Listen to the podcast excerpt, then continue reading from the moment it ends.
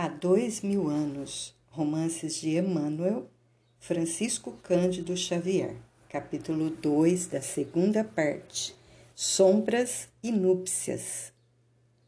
Às exéquias de Flamínio compareceram numerosos afeiçoados do extinto, além das muitas representações sociais e políticas de todas as organizações a que radicara o seu nome digno e ilustre.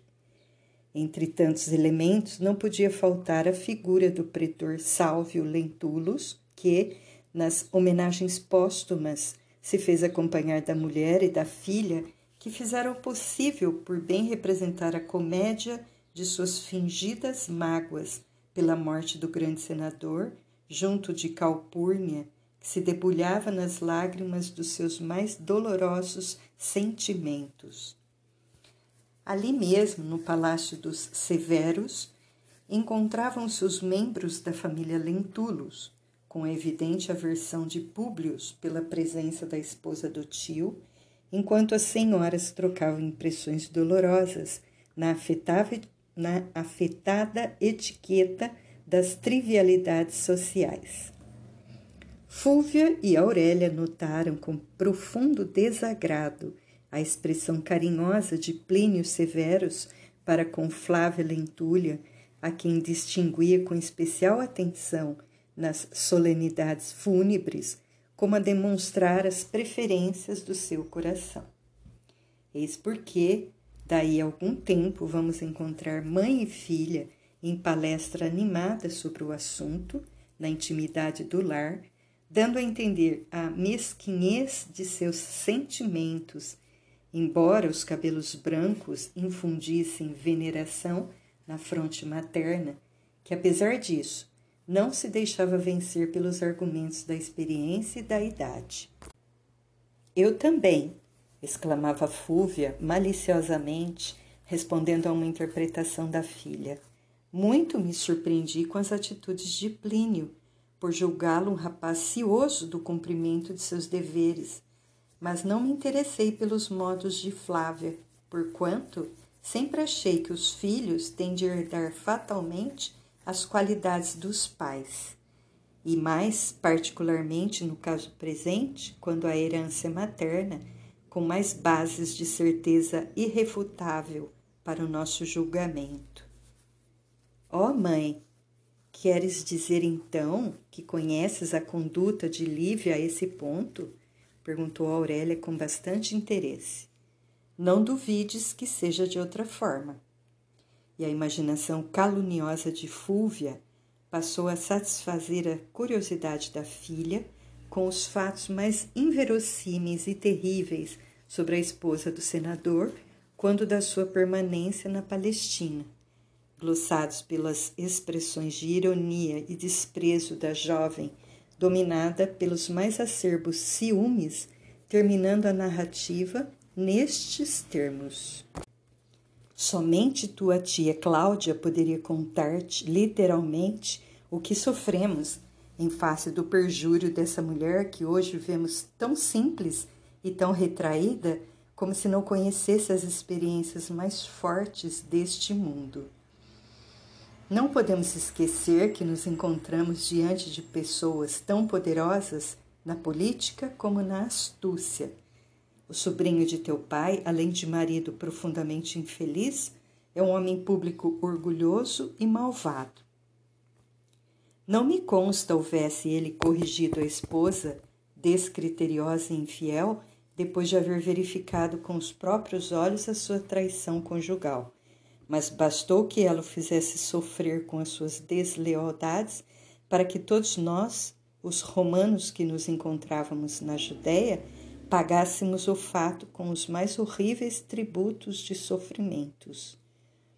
Possuíamos um grande amigo na pessoa do lictor Sulpício Tarquínios, que foi assassinado barbaramente em Samaria, em trágicas circunstâncias, sem que alguém até hoje pudesse identificar seus matadores para um merecido castigo. Nossa família, que tinha interesses vultuosos em Jerusalém, foi obrigada a voltar precipitadamente para Roma com graves prejuízos financeiros de teu pai. E por último, prosseguia a palavra venenosa da caluniadora. O grande coração do meu cunhado Pôncio sucumbiu sob as provações mais injuriosas mais rudes, destituído do governo provincial e atormentado pelas mais duras humilhações. Foi banido para as Galhas, suicidando-se em Viena, em penosas circunstâncias, acarretando-nos inextinguível desgosto. Em face dos martírios suportados por Cláudia em virtude da nefasta influência dessa mulher, não me surpreendo, portanto, com as atitudes da filha, procurando roubar-te o noivo futuroso. Urge trabalharmos para que tal não aconteça, minha mãe, replicou a moça sob a forte impressão dos seus nervos vibráteis. Já não posso viver sem ele, sem a sua companhia seus beijos me ajudam a viver no torvelinho das nossas preocupações de cada dia. Fúvia ergueu então os olhos, como a examinar melhor a ansiedade que se estampara na fisionomia da filha, redarguindo com ar inteligente e malicioso. Mas tu te vens entregando a Plínio dessa maneira? A jovem, todavia, tremendo de cólera, recebeu a indireta dentro dos infelizes princípios educativos a que obedecia desde o berço, exclamando em fúria: Que pensas então que fazemos indo às festas e aos circos? Porventura serei eu diferente das outras moças do meu tempo? E alteando a voz como alguém que necessitasse defender-se, pronunciando um libelo contra o acusador, desatou em considerações inconvenientes por meio de termos asquerosos, rematando: E tu, mãe, não tens igualmente? Fúvia, porém, de um salto, colou-se ao corpo da filha numa atitude acrimoniosa e severa, exclamando com fria serenidade: Cala-te! Nem mais uma palavra, pois que não era meu propósito acalentar uma víbora no próprio seio. Compreendendo, porém, que a situação podia tornar-se mais penosa em virtude das suas grandes culpas como mãe, como esposa e na qualidade de mulher, exclamou com voz quase melíflua, como a dar uma triste lição à própria filha. Ora esta, Aurélia, não te aborreças. Se falei desse modo, foi para te insinuar que não podemos cativar um homem para as nossas garantias femininas no matrimônio, dando-lhe tudo de uma só vez. Um homem nervoso e galanteador, qual o filho de Flamínio, conquista-se por etapas, fazendo-lhe poucas concessões e muitos carinhos. Bem sabes que o primeiro problema da vida de uma mulher da nossa época se resume, antes de tudo, na obtenção de um marido porque os tempos são maus e não podemos dispensar a sombra de uma árvore que nos abrigue de surpresas penosas entre as asperezas do caminho. É verdade, mãe, respondeu a jovem totalmente modificada, mercê daquelas astuciosas ponderações.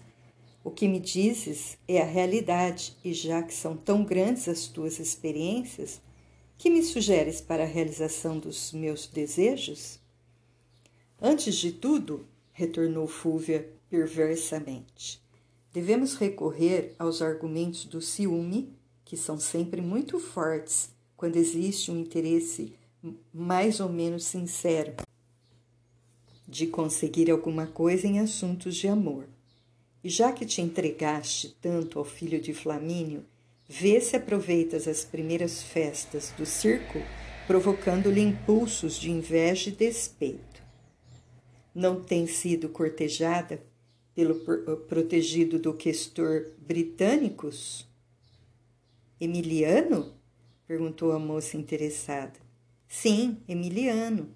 Trata-se igualmente de um bom partido, pois o seu futuro nas classes militares parece de ótimas perspectivas. Procura seduzir-lhe a atenção diante de Plínio, de modo a fazermos todo o possível por conseguir-te o descendente dos severos, que afinal é o partido mais vantajoso de quantos apareçam. Mas, se o plano falhar para o nosso desgosto, resta-nos recorrer às ciências de Araxês, com os seus ungüentos e artes mágicas. Pesado silêncio fizera-se entre ambas no exame daquela perspectiva de recorrer mais tarde às forças tenebrosas de um dos mais célebres feiticeiros da sociedade de então. Dias se passaram sobre dias, porém, o filho mais moço de Flamínio não voltou a cortejar a filha do pretor Sálvio Lentulus, e quando, daí algum tempo, voltou a frequentar os circos festivos e ruidosos, não teve grande surpresa encontrando na intimidade de Emiliano Lúcius aquela a quem se sentia ligado, tão somente pelos laços frágeis e artificiais da lascívia e dos hábitos viciosos do tempo. Aurélia, todavia, não se conformava intimamente com o abandono a que fora votada planejando a melhor maneira de exercer oportunamente sua vingança, porque Plínio, ante as vibrações cariciosas do amor de Flávia Lentulha, parecia um homem inteiramente modificado. Afastara-se espontaneamente das bacanais comuns da época, fugindo igualmente dos companheiros antigos que o arrastavam ao torvelinho de todos os vícios e leviandades. Parecia mesmo que uma força nova o guiava agora para a vida, talhando-lhe de novo o coração para os ambientes cariciosos e lúcidos da família. No palácio dos Lentulos, a vida transcorria com relativa tranquilidade. Calpurnia passava ali os primeiros meses depois do falecimento do marido, em companhia dos filhos, enquanto Plínio e Flávia teciam seu romance de esperança e de amor nas luzes da mocidade, sob a bênção dos deuses, de quem não se esqueciam, na culminância radiosa da sua doce afeição. Aliando-se das inquietações da época, Plínio recolhia-se sempre que possível aos seus aposentos no palácio do, do Aventino entregando-se à pintura ou à escultura em que era exímio, modelando em preciosos mármores belos exemplares de Vênus, nota do editor Deusa do Amor, e de Apolo, nota do editor Deus da beleza, da perfeição, da harmonia, do equilíbrio e da razão, que eram dados a Flávia como recordação do seu intenso amor. Ela, por sua vez, compunha delicadas joias poéticas musicadas na lira por suas próprias mãos, oferecendo as flores da alma ao noivo idolatrado, em cujo espírito generoso colocar os mais belos sonhos do coração. Apenas uma pessoa não tolerava aquele formoso encontro de duas almas gêmeas. Essa pessoa era Agripa. Desde o instante em que vira a filha do senador no porto de Ostia, pensou haver encontrado a futura esposa, supunha-se o único candidato ao coração daquela jovem romana, enigmática e inteligente, em cujas faces coradas brincava sempre um sorriso de bondade superior, como se a Palestina lhe houvesse imposto uma beleza nova, cheia de misteriosos e singulares atrativos. Mas, à vista dos projetos de casamento do irmão com Flávia, seus planos haviam fracassado totalmente. Debalde presumira haver encontrado a mulher dos seus sonhos, porque a ternura, os caprichos dela pertenciam ao irmão unicamente. Foi por esse motivo que, de par com o retraimento de Plínio Severus dentro do lar para a organização de seus projetos futuros, Agripa se desviara para uma longa série de atos impensados acentuando cada vez mais a feição extravagante da sua personalidade, preferindo as companhias mais nocivas e os ambientes mais viciosos. No curso dos seus desvios numerosos, adoecera gravemente inspirando cuidados à sua mãe, que se desvelava pelos filhos com o mesmo carinho de sempre. Vamos encontrá-lo desse modo por uma bela tarde romana, no mesmo terraço onde vimos Públio Lentulus em amargas meditações nas primeiras páginas deste livro. Virações cariciosas refrescavam o crepúsculo, ainda saturado dos clarões de sol formoso e quente. Ao seu lado, Calpurnia examina algumas peças de lã, deitando-lhe olhares afetuosos. Em dado momento, a veneranda senhora dirige-lhe a palavra nestes termos: Então, meu filho, rendamos graças aos deuses, porque agora te vejo muito melhor e a caminho do mais franco restabelecimento. Sim, mãe, murmurou o moço convalescente. Estou bem melhor e mais forte. Todavia, espero que nos transfiramos para nossa casa dentro de dois dias, a fim de poder consolidar minha cura, procurando esquecer. Esquecer o quê? Perguntou Calpurnia surpreendida. Minha mãe, respondeu o jovem enigmaticamente. A saúde não pode voltar ao corpo quando o espírito continua enfermo. Ora, filho, deves abrir-me o coração com mais sinceridade e mais franqueza. Confia-me as tuas mágoas mais íntimas, pois é possível que te possa dar algum consolo.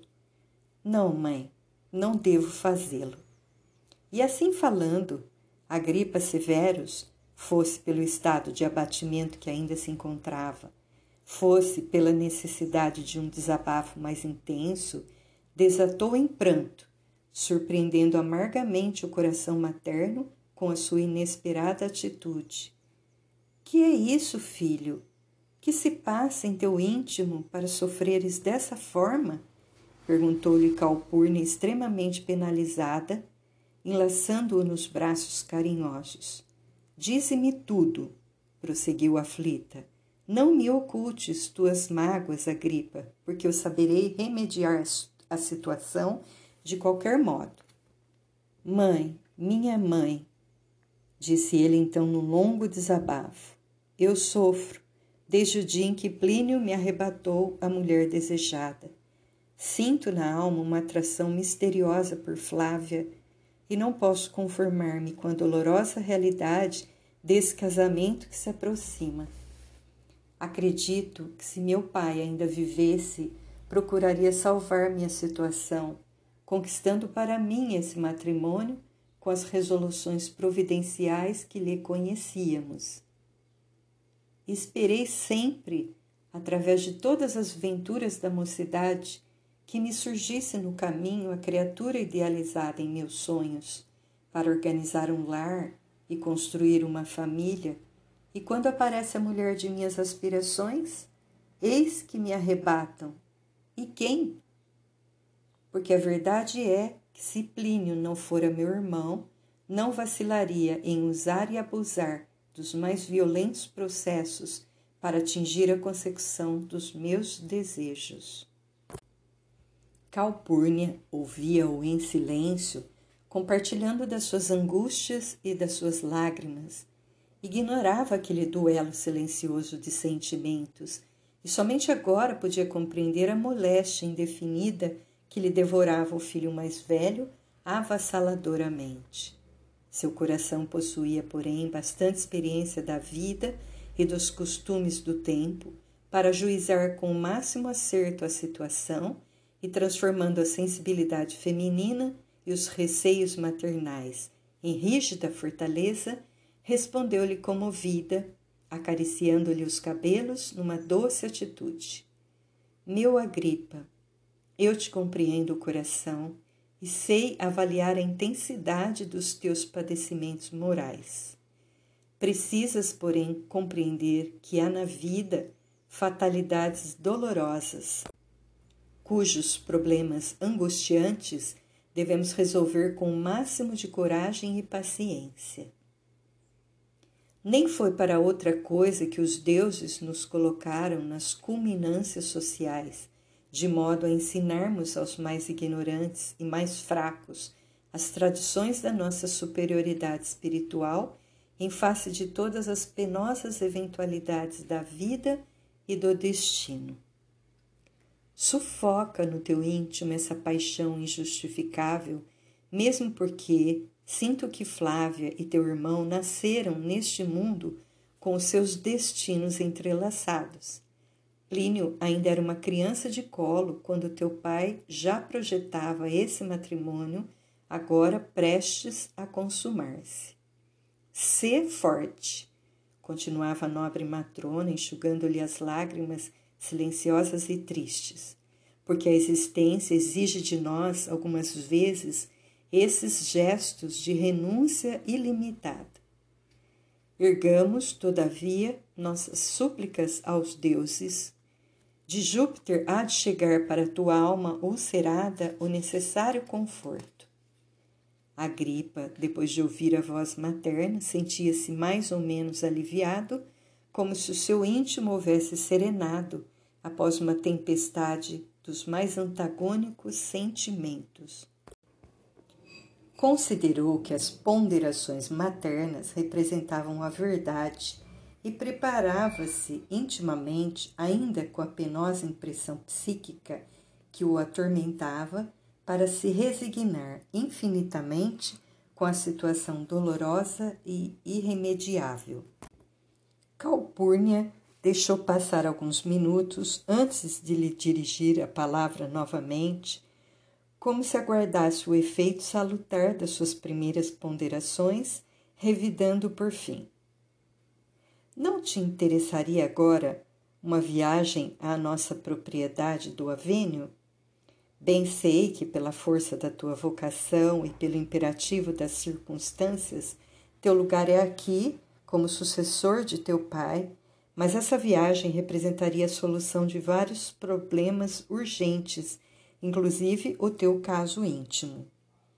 A gripa ouviu a sugestão com o máximo interesse, replicando afinal: Minha mãe, tuas palavras carinhosas me confortaram e aceito a sugestão a ver se consigo encontrar o maravilhoso elixir do esquecimento. Contudo, desejava partir com atribuições de Estado, porque desse modo poderia demorar-me em Massília, lá permanecendo com a autoridade que me será necessária em tais circunstâncias. E não poderias conseguir facilmente esse propósito? Acredito que não para demandar essa viagem com atribuições oficiais, apenas conseguiria os meus intentos em caráter militar. E por que não movimentarmos nossas prestigiosas relações de amizade para obter o que desejas?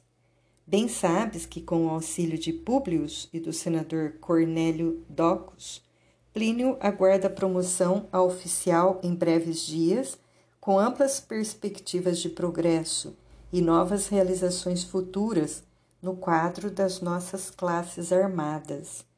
Dizem mesmo que o imperador Cláudio, consolidando a centralização de poderes com a nova administração, se mostra satisfeito quando transforma as regalias políticas em regalias militares.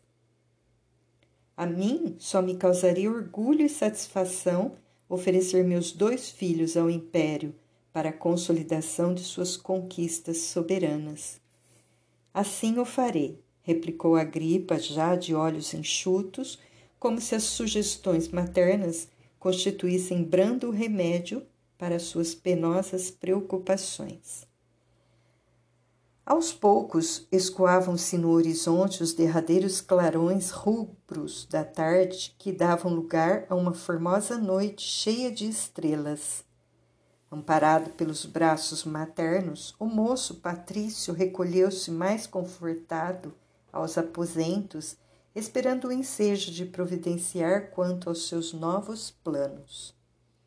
Após acomodá-lo convenientemente, voltou Calpurnia ao terraço, onde procurou repousar das intensas fadigas morais, suplicando a piedade dos deuses, fixou nos céus constelados os olhos lacrimosos.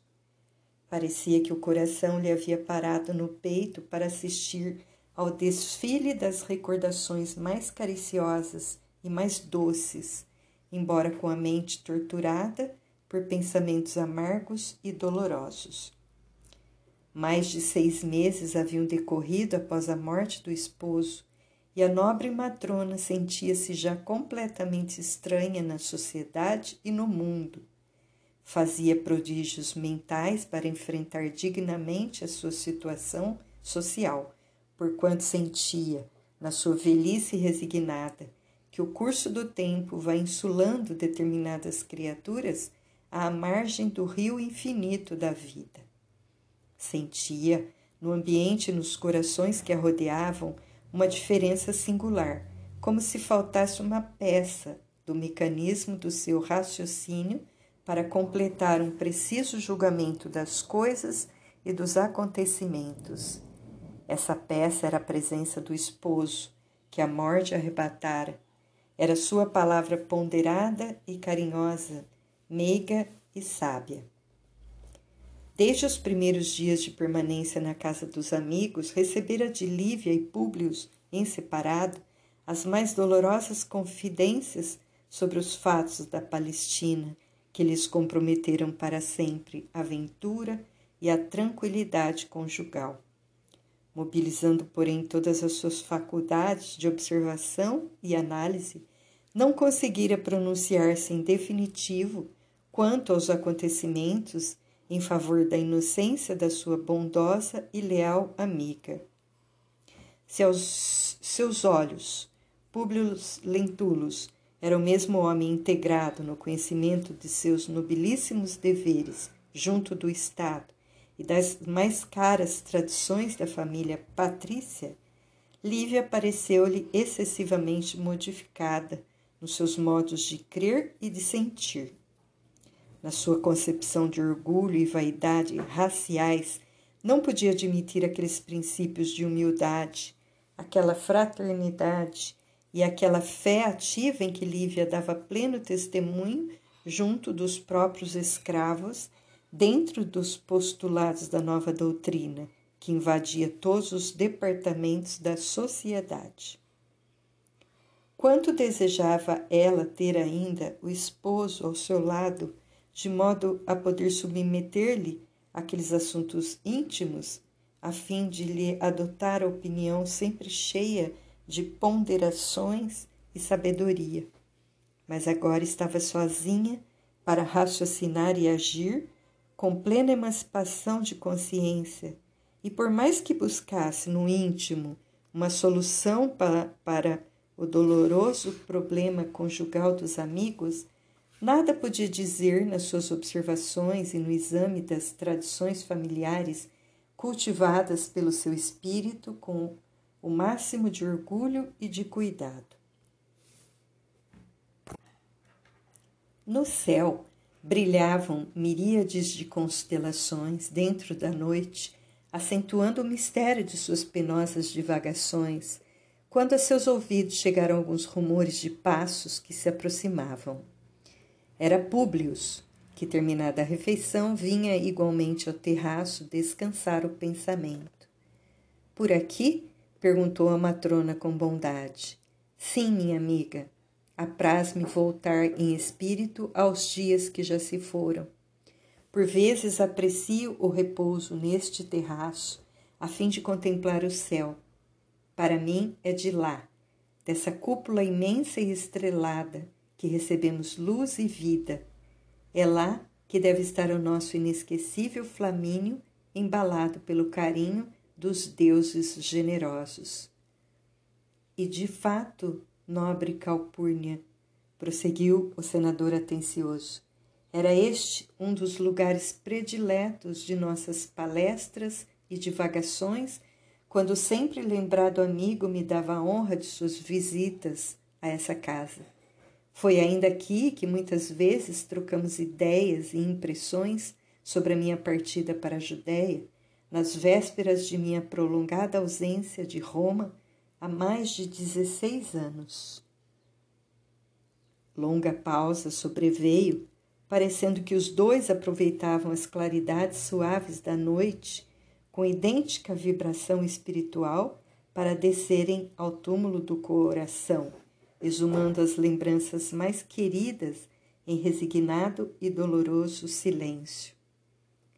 Após alguns minutos, como se desejasse modificar o curso de suas recordações, exclamou a veneranda matrona: Lembrando-nos de tua viagem no passado, preciso avisar-te de que a gripa deve partir para Vênio tão logo se sinta restabelecido. Mas que motiva essa novidade? perguntou Públio com grande interesse. Há muitos dias venho refletindo na necessidade de examinarmos ali os numerosos interesses de nossas propriedades, mesmo porque, antes de morrer, era intenção do meu morto cuidar pessoalmente desse assunto. A solução do problema, porém, é tão urgente assim? E o casamento de Plínio? A gripa não estará presente, porventura? Acredito que não. Todavia, na hipótese de sua ausência, ele será representado por Saul, antigo liberto de nossa casa, que já nos mandou um mensageiro de Massília comunicando sua presença às cerimônias. É pena, murmurou o senador sensibilizado. Devo dizer-te ainda mais, continuou a matrona com serenidade, que espero o prestigioso favor da tua amizade junto de Cornélio Docus, a fim de que consigas com o imperador Cláudio uma boa situação para o nosso viajante que deseja partir com atribuições oficiais, necessitando para tanto que sejam transformados em regalias militares os direitos políticos que lhe competem pelo nascimento. Não será difícil consegui-lo a atual administração interessa-se muito mais pela valorização das classes armadas. Novo silêncio verificou-se na conversação, voltando o senador a exclamar depois de longa pausa, como se desejasse aproveitar a oportunidade para a solução decisiva do seu amargo problema. Calpurnia, disse ansiosamente, ao falar de minha excursão no passado, Informaste-me da viagem forçada do nosso Agripa no presente, e eu continuo a relembrar minha aventura desfeita, a felicidade perdida que nunca mais voltou. O senador observava todas as atitudes psicológicas da sua venerável amiga, ansioso por surpreender-lhe um gesto de conforto supremo. Desejava que ela, como conselheira de Lívia, quase como a própria mãe desta, pelos laços eternos e sacrossantos do espírito, lhe dissipasse todas as dúvidas, falasse da inocência da esposa, proporcionando-lhe uma certeza de que o seu coração caprichoso e egoísta de homem estava enganado, mas em vão aguardou essa defesa espontânea que não apareceu no instante necessário e decisivo. A respeitável viúva de Flamínio deixara no ar o mesmo ponto de dolorosa interrogação, murmurando com voz triste, enquanto uma réstia de luar lhe coroava os cabelos brancos. Sim, meu amigo, os deuses podem dar-nos a felicidade e podem retomá-la. Somos duas almas chorando sobre o sepulcro dos sonhos mais gratos do coração. Aquelas palavras desalentadoras penetravam no peito sensível e orgulhoso do senador como sabre afiado que o rasgasse vagarosamente. Mas, afinal, minha nobre amiga, exclamou ele quase enérgico, como se esperasse resposta decisiva para a angustiosa indecisão da sua alma. Que pensas atualmente de Lívia? Públios, respondeu Calpurnia com serenidade. Não sei se a franqueza seria um mal em certas circunstâncias, mas prefiro ser sincera. Desde as penosas confidências que me fizeste sobre os fatos que se desenrolaram na Palestina, venho observando nossa amiga de modo a poder advogar a causa da sua inocência perante o teu coração. Mas, infelizmente, Noto em Lívia as mais singulares e imprevistas diferenças de ordem espiritual. É humilde, meiga, inteligente e generosa, como sempre, mas parece menosprezar todas as nossas tradições familiares e as nossas crenças mais caras. Em nossas discussões e palestras íntimas, não me revela mais aquela timidez encantadora que lhe conheci noutros tempos, demonstrando, pelo contrário, demasiada desenvoltura de opinião a respeito dos problemas sociais que ela julga haver resolvido ao contato de uma nova fé. Suas ideias me escandalizam com as mais injustificáveis concepções de igualdade. Não hesita em classificar nossos deuses como ilusões nocivas da sociedade, para o qual tem, em todas as palavras, as mais severas recriminações, revelando singulares modificações de pensamento indo ao extremo de confraternizar com as próprias servas de sua casa, como se fora uma simples plebeia. Seria uma perturbação mental depois de alguma queda em que a sua dignidade individual fosse chamada a uma rígida reação? Seriam talvez influências do meio ou mesmo das escravas com quem se habituou a conviver nessa prolongada ausência de Roma? Não sei. A realidade é que, em consciência, não posso manifestar-me, por enquanto, em definitivo, sobre as tuas amarguras conjugais, aconselhando-te a esperar melhor as demonstrações do tempo. Depois de ligeira pausa, terminou a velha matrona suas observações, inquirindo com interesse: Por que permitiste o ingresso de Lívia nessas ideias novas, deixando-a à mercê desse reformador judeu conhecido como Jesus de Nazaré? Tens razão, murmurou Públio Lentulus extremamente desalentado. Mas o motivo baseou-se em circunstâncias imperiosas, porque Lívia acreditou que o profeta Nazareno nos havia curado a filhinha. Foste ingênuo, porque não podias admitir essa hipótese em face da evolução dos nossos conhecimentos salvando dessas perigosas influências espirituais o espírito maleável de tua mulher. Está comprovado que esse novo credo preconiza atitudes mentais humilhantes, subvertendo as mais íntimas disposições das criaturas que o aceitam. Homens ricos e de ciência que se submetem a esses odiosos princípios dentro do império, em favor de um reino imaginário, parecem embriagados de um veneno terrível que os faz esquecer e desprezar a fortuna, o nome, as tradições e a própria família.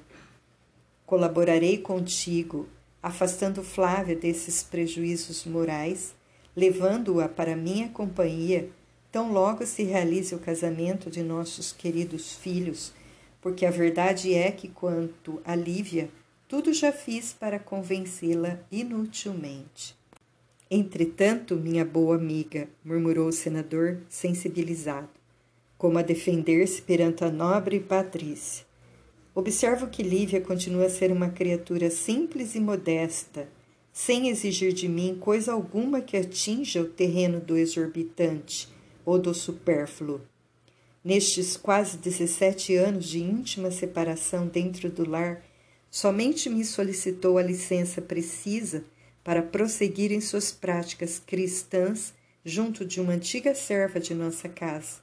Permissão essa que fui obrigado a conceder, considerando a continuidade de sua renúncia silenciosa e triste no ambiente familiar.